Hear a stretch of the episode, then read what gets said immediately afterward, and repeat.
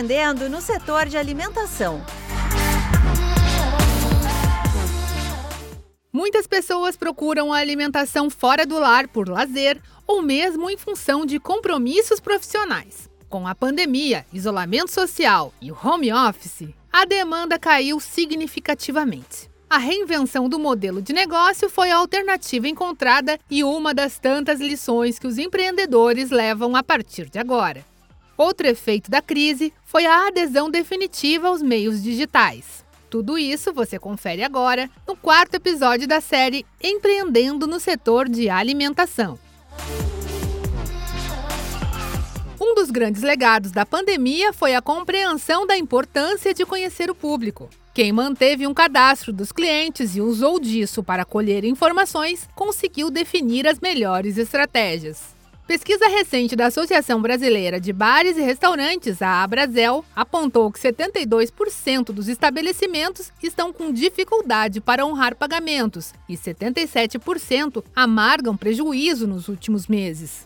Segundo a consultora de marketing do Sebrae São Paulo, Ariadne Mecati, o período ensinou os empreendedores a se adaptar rapidamente para sobreviver. Diante de tudo isso, a pandemia ela fez uma mudança de mindset primeiro, tanto nos empresários, né, para poderem refletir como seria os seus negócios de alimentação para frente, né? E quem foi se adaptando, as empresas que já foram se adaptando para o digital, já estavam fazendo esse caminho antes da pandemia, saíram na frente. O que, que a gente viu durante todo esse movimento? Foi a transformação digital como uma opção para os negócios de alimentação sobreviver. E muitas vezes até de a mudança do modelo de negócio de alimentação. Então, nós vimos durante todo esse período cantinas fazendo kits para festas, buffets de eventos fazendo cardápios para serem vendidos para o cliente final em aplicativos, restaurante fazendo kit lanches e por aí vai. Então, muitos negócios se transformaram.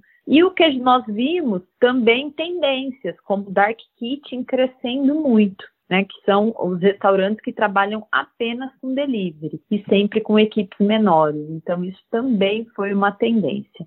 A pandemia também foi responsável por acelerar o processo de transformação digital que o segmento já observava. A consultora de marketing do Sebrae São Paulo, Ariadne Mecati, garante que essa migração veio para ficar. Logo no começo da pandemia, as empresas se viram obrigadas, como questão de sobrevivência, a ter que ir para o digital, então foram vender através do WhatsApp, foram, colocaram os seus restaurantes, seus estabelecimentos nas redes sociais, foram para os aplicativos, e isso é um caminho sem volta, porque mesmo com a pandemia mais controlada, reabertura e tudo a vida voltando ao novo normal, o cliente ele se acostumou com esses novos canais. E agora, por mais que você tenha a operação física, a, a opção de em determinados momentos, poder comprar através do online é uma questão que o cliente quer né, e busca. Mas adotar canais digitais exige uma série de cuidados e também requer algumas estratégias específicas. Esse é o assunto do último episódio. Fique ligado nas redes sociais do Sebrae São Paulo